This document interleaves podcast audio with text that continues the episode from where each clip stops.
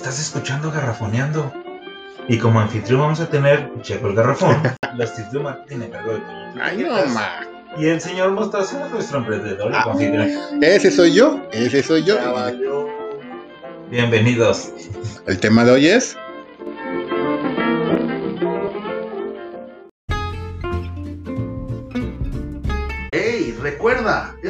Podcast llega a ustedes auspiciado por franquicias Aqualina, porque con Aqualina sí vas a la segura. Búscanos en Google.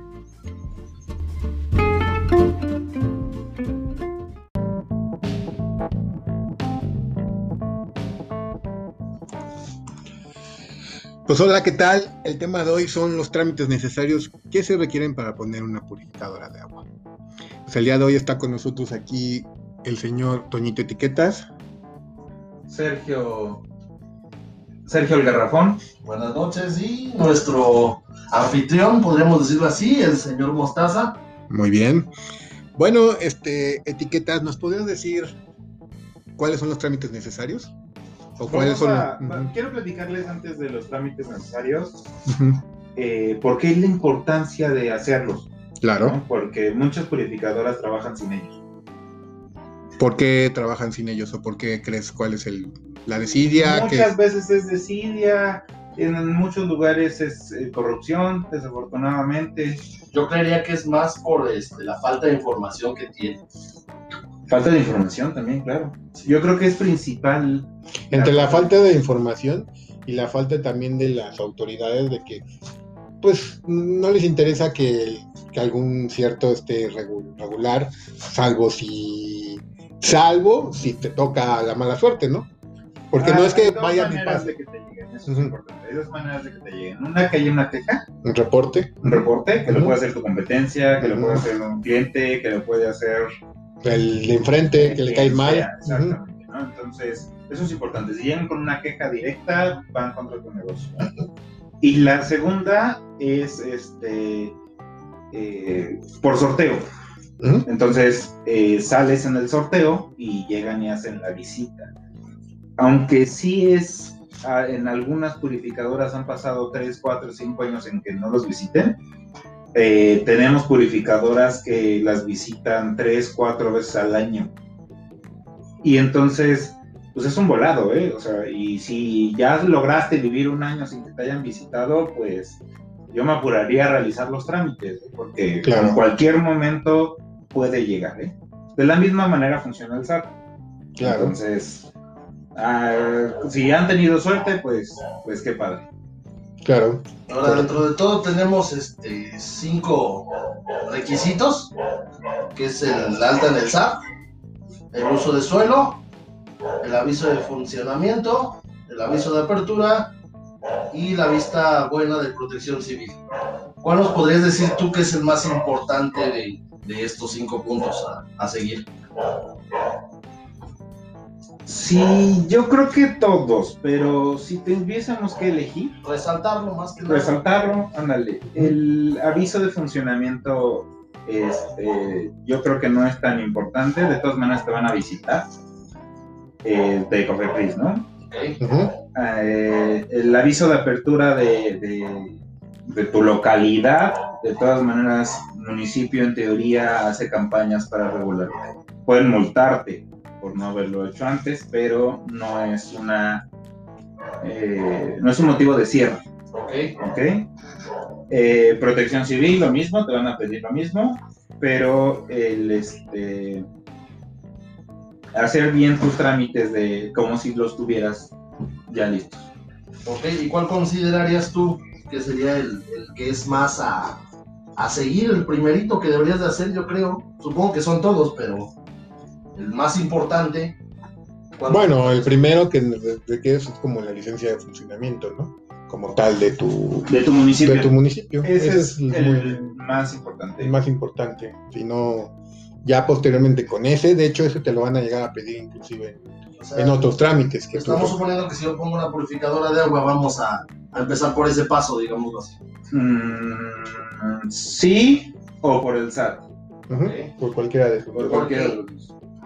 Eh, el SAT te lo van a pedir para todo. Ya tienes un negocio y acuérdate que tienes que pagar, pagar impuestos. Hay, hay Estímulos importantes para nuevos negocios. Eh, normalmente los primeros años cobran poco de, impuestos y te van regularizando.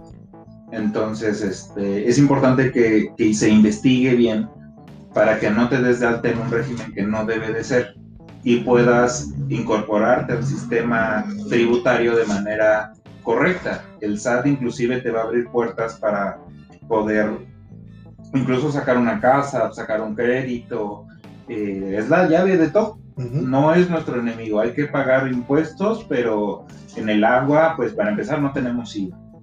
Entonces, eh, hay que considerar que para la- todas las pymes y los negocios iniciales tienen un esquema para que te acerques. Inclusive puedes pagar puntos de Infonavit, puedes pagar dos, tres cosas y con unos buenos descuentos. ¿eh? Y por ejemplo, hablando del SAT, este, comentabas de la parte del régimen, ¿no? Cómo darte de alta. O Ajá. sea, de qué, en, en dónde te debes de dar de alta, ¿no? Como qué tipo de...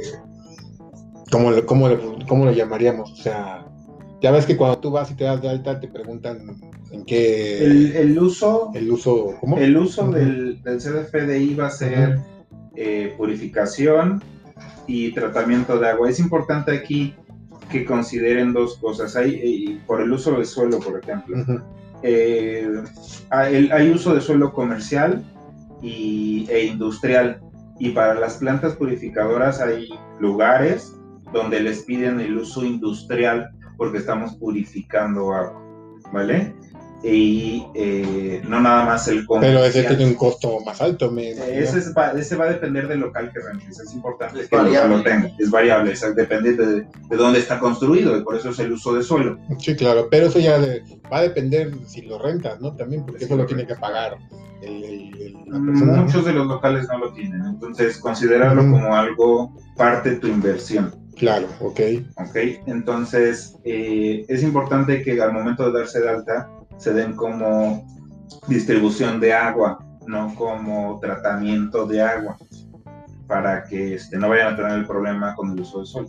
Sí, ¿no? Porque te puede costar más y aparte, No, es imposible, te, se vuelve, te están considerando una industria. sí, pero aparte ahí vienen otros servicios como la luz, por ejemplo, que al tener tú un uso de suelo industrial te van a querer cobrar como, Como industria. como industria y no como de todas comercial. maneras, acuérdate que tienes que pasar tus servicios a uso de suelo comercial. Comercial, sí, pero digo no industrial, Así es. que es muy diferente. Y ahorita hablando sobre el SAT, este, ¿cuáles serían los requisitos que nos piden el, el SAT, vaya, para darnos de alta con ellos? En este caso, señor Mostaza, usted está un poco más empapado del tema, ¿cuáles serían los, los requisitos que nos llegaron a pedir? En el SAT, pues, más que nada, tiene uno que, pues, entrar a la página, ¿no? A la página de SAT.com. Compártenos las páginas y ya cualquier actualización eh, podemos verlas ahí, ¿no? Sí, claro, mira, normalmente, pues, es visita la página www.sat.gov.mx y en el cual, este, pues, ahí, hay, ahí de hecho hay una pestaña que dice principiantes fiscales. Entonces ahí va a encontrar uno en la, la parte de tipos de trámites y requisitos. Y ahí te vas, te va a desplegar lo que tú necesitas como tal, ¿no? Los requisitos que requieren, digo, si quieren los podemos ahorita buscar y decir, o si no, pues ya les di qué es lo que tendrían que entrar al SAT, ¿no? Yo creo que con las páginas estaría bien Ujú. para mí, no sé, ajá. Eh, Pero básicamente pues tienes que tener tu CURP. Eso sí es muy importante para un, un trámite de, del SAT. Yo creo que de documento sería CURP, CURP, identificación, INE. ajá, ajá, oficial. CURP, tu INE, eh, Comprobante. son dos. Comprobante de domicilio porque es donde tú vas a registrar tu... Es. Y tienes que llevar dos identificaciones, ¿eh? Siempre es tu INE y licencia, o INE pasaporte, o INE y cédula es como profesional. que ya de cajón. No, ya te lo están pidiendo en todos los lugares, que lleves dos identificaciones. Perfecto. Entonces ahí tienes la... También es oficial, ¿no? La, el, este del ejército, ¿cómo se llama? La, La cartilla la militar. cartilla militar. Ujú. Es otra, por si no tienes licencia, por si no tienes... No, Sí, tiene, hay- hay no varias tiene que tener una no mayor a 10 años. Sí, no.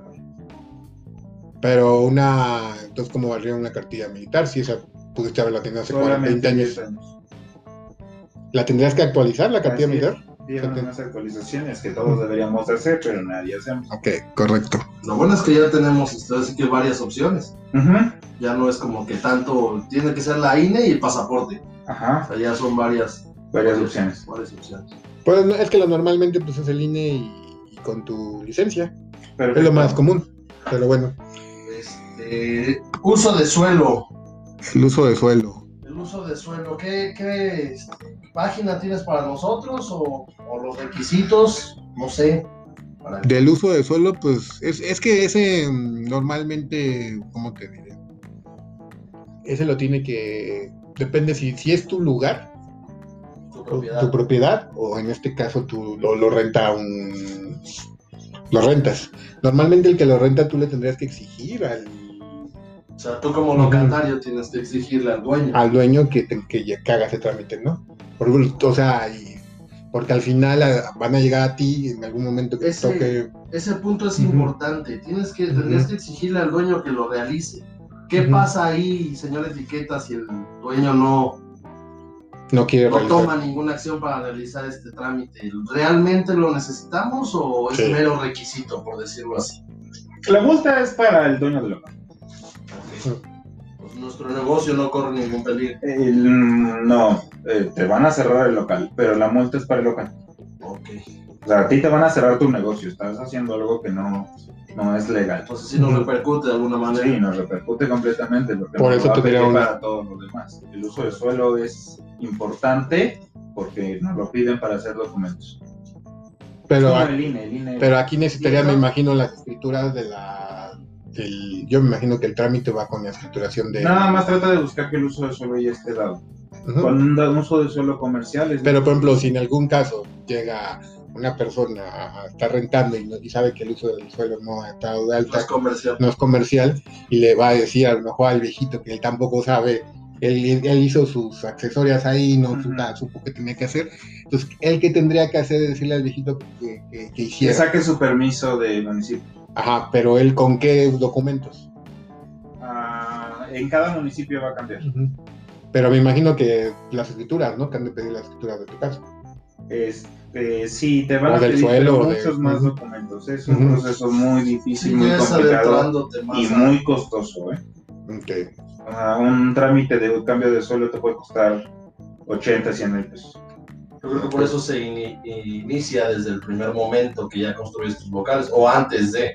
De preferir es antes de, se supone que antes de poder construir, para el permiso de construcción deberías de tener tu uso de suelo. Pero pero ya nos estamos yendo un poco más adentro. ¿Qué pasa si el dueño del local donde yo renté no quiere hacer ese trámite? Pues el, el- el- te digo, te pueden llegar a cerrar, eh, la multa va contra... No hay forma de ampararse de que el dueño del local no quiere hacer esto, nada. Eh, mm, pues sí, pero este, pues vas a empezar con conflictos con tu locatario. Sí, porque te va a terminar diciendo pues, adiós. Simplemente tú saca tus demás documentos, ten todo a la mano. Eh, la verdad es que mientras tengas los tres, cuatro principales, no debería de haber mayor. Pero lo ideal sería conseguirte un local donde ya esté Sí. dado de alta el uso de suelo comercial. Así es. Sí, eso es lo ideal. Eso es lo También, también podrías hacer que donde rentas, eh, investigues con los demás locatarios. Investiga si tienen uso de suelo, cómo está la situación. Si son varios, entonces, Para ir midiendo la situación, digámoslo así. claro, claro. Correcto. Hay lugares donde no está regularizado, entonces pregunten. Correcto. Señor Mostaza, el aviso de funcionamiento. Sí, tu licencia, eso normalmente vas a lo que es a, a tu municipio, al, y, y ahí necesitas tú este, hacer tu trámite con el, con el municipio. Ahí no te piden más que... Sí, bueno, aquí hay dos cosas. Bueno, si ya eres como nuevo, en este caso, pues tu, tu nombre de, de cómo se llama tu purificadora, ¿no? vas a darlo de alta con tu Por identificación. primera vez. Por primera vez, sí. Porque eso se puedes pagar por un año y creo que hay opción de dos años, no recuerdo bien. Pero por lo menos es un año de licenciamiento y esto lo tienes que renovar cada año. Ok, ¿Y qué pasa si me acaban de traspasar la purificadora ahí? ¿Qué, qué procede? Porque me imagino que hay muchos escuchándonos que en algún momento han pensado en comprar un traspaso de una purificadora. Claro. Vamos a hablar del tema, pero eh, hay que revisar muchas cosas para poder comprar una purificadora usada. Correcto. Ese, ese sería a lo mejor lo dejamos para otro tema. Ajá, correcto. Pero bueno, rápido en tu pregunta rápida es hacer el cambio de propietario en la licencia, porque eso es muy importante, porque si, si se va ya no sabes nada de él. entonces se tiene que dejar una, porque el- el- ahora sí que la licencia quedó a nombre de él. Entonces él necesitas un- una identificación, algo que valide Hablando de la. Al momento de del, poder hacer tu... del traspaso, por lo que decía Ah, rápido, o sea, nada más rápido, o sea, es un, por si llega, no es una pregunta rápida, eso necesitarías, ¿no? Que la persona te, dé- te deje copia de su identificación para que tú puedas hacer el trámite y cambiar, cambiar el nombre de... Muy bien, entonces tu- tu eso- licencia. eso lo dejamos, dijo el señor Etiquetas, para el siguiente tema. Entonces, ¿cuáles serían los requisitos o la página donde podemos ver lo del aviso de funcionamiento? Eso entras al, ahora sí que a la página de tu gobierno, del estado donde estés. Por ejemplo. Por ejemplo, a trámites querétaro.gov.mx, ¿no? Que es- en Querétaro sería este. Y ahí ves los requisitos de la apertura de tu negocio, un licenciamiento para la apertura. Normalmente te digo, no te piden más que el, el- ah, mira, te voy a decir los documentos que te piden rápido. La identificación del nombre del propietario, este, eh, un comprobante de domicilio donde está el- la propiedad y es muy importante porque eso te lo piden que la propiedad esté al corriente en lo que es el, el pago de impuestos ahorita se me olvidó el nombre ¿Predial? el predial si no tienes si no estás al corriente del predial no te hacen No eso se puede. no se puede Eso es muy importante y obviamente un costo no un costo que tiene la licencia Muy bien. Y por último tenemos la vista buena de protección civil, que se escucha raro, ¿no? De bueno. Visto bueno, perdón. es igual lo tienes que hacer en trámite tu municipio A lo que yo iba es que se escucha raro, ¿no? Que te digan el visto bueno de protección civil, o sea, me tienen, me tienen que ver bien para que me den de alta, ¿no? ¿Cuál Correcto. Así es, es, es que te tenga que ver protección civil, en teoría está para cuidarnos y que no nos matemos solos. Eso lo entiendo perfectamente, pero ¿tiene algún término este, profesional, vaya, para decirle visto bueno? Es bobo, ajá. Ujú. Ah, Ok, Es como, normalmente lo vas a ver en documentos como bobo, bobo, así tal cual. tal cual bobo. Perfecto. ¿Y qué necesitamos para eso, señor Mostaza? Y igual, hacerlo, de hecho, cuando tú haces tu licencia de la, la que hablábamos anteriormente de trámite, ahí precisamente te dan el, el de protección, ahí mismo pagas tu...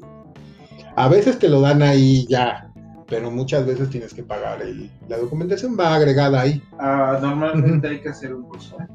un curso. Un curso. Correcto, te van a pedir un curso, te van a, a decir cuándo es el curso y pues vas ahorita en época de pandemia, está padrísimo porque ya lo haces en tu casa, En línea. en línea. Yo creo, yo creo que los, los que nos escuchan quieren saber. ¿No es complicado el curso? Este, No no, sabemos hacia qué es. Bueno, sí sabemos hacia qué es. pero es a que tengas un extintor, a que tengas cuidado de con el taladro. de seguridad. Exacto. Ujú. Escúchalos, en verdad están tratando de, de que todo el mundo sepamos qué hacer en caso. Perfecto. Así Pues, es. este, ¿algo más que quiera agregar, agregar, señor Etiqueta? Eh, no sé qué más nos falte de documentos. De documentos, pues al parecer, este... Si quieren Pues ya. agregar algo más, pues supongo. A ver, vamos a repetirlos, es el alta en el SAT, Ajá, así es. uso de suelo, Es en Cedovi. Ujú.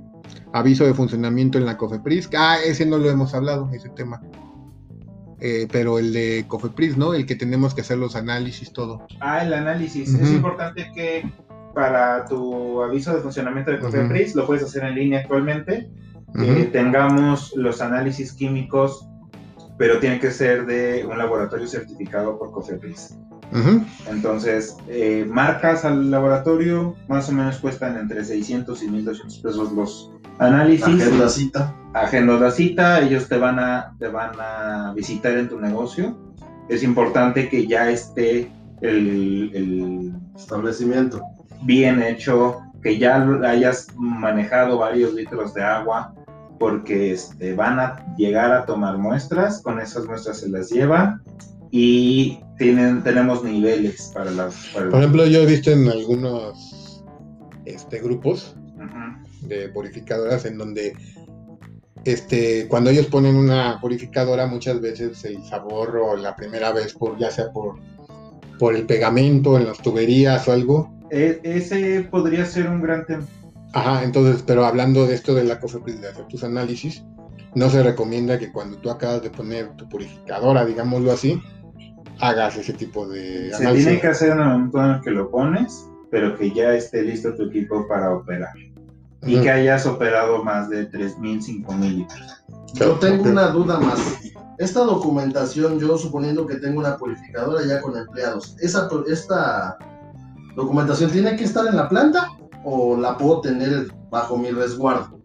Esa es una muy buena pregunta. Eh, normalmente te van a decir que debes de tener los originales. Honestamente, en la planta. la planta, ok. Este, la verdad es que nadie lo hacemos. Eh, le sacamos copias a todo, copias de buena calidad, a color, que se vean semi originales. Las ponemos adentro del, del- de, de un foldercito, de algo que se cuelgue. Utilizamos normalmente plásticos y las dejamos ahí y los documentos originales los guardamos. ¿Hay copias certificadas? Hay copias certificadas. Podría, podrías tener Se una podrían copia. usar. Si no son copias certificadas, si son copias, nada más tienes que ponerle al reverso del documento eh, copia, para que en ningún momento vayan a decirte que intentaste pasar un documento Se lo tomen como no- falsificación. sí, como falsificaciones, que se vea que diga copia, Sí, claro. ¿vale? Correcto. Perfecto. ¿Alguno, ¿Alguna duda, algo que quieran platicar más? Yo creo que esto sería lo principal de documentación que deberíamos de ver para una purificadora. Perfecto. ¿Algo más que quiera agregar usted, Checo? Yo me quedé muy conforme con, con, con lo hablado. Perfecto. Pues si tienen alguna duda, que por favor nos lo hagan llegar. Tenemos manera de que nos eh, manden un audio.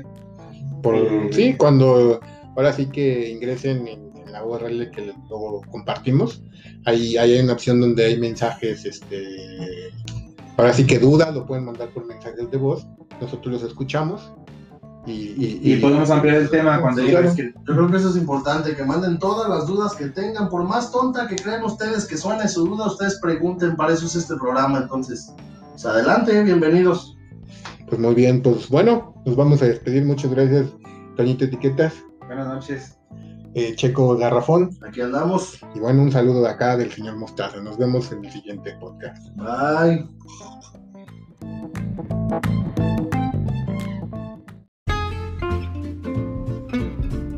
Hey, recuerda, este podcast llega a ustedes auspiciado por franquicias Aqualina, porque con Aqualina sí vas a la segura. Búscanos en Google.